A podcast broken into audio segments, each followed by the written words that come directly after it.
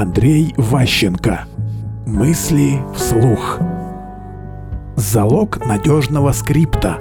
Есть прекрасный фильм «Мне бы в небо» с Джорджем Клуни. Фильм про мужчину, который профессионально занимался увольнениями. Ему девочку дали в помощницы, которая там закончила психфак местный и решила, что она нахрена все знает, и сделала скрипт, как людей увольнять.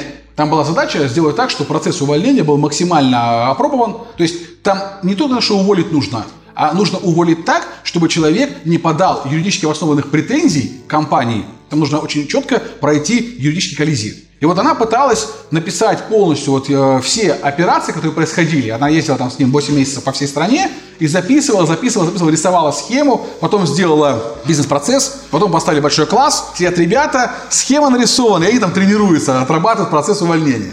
Все можно сделать, если упереться рогом, да, но малейший шаг вправо, вот если первичная гипотеза была неверна, если человек неверно идентифицировал намерение, скрипт ломается. То есть нужно вот в самом начале очень правильно понять конечную цель коммуникации.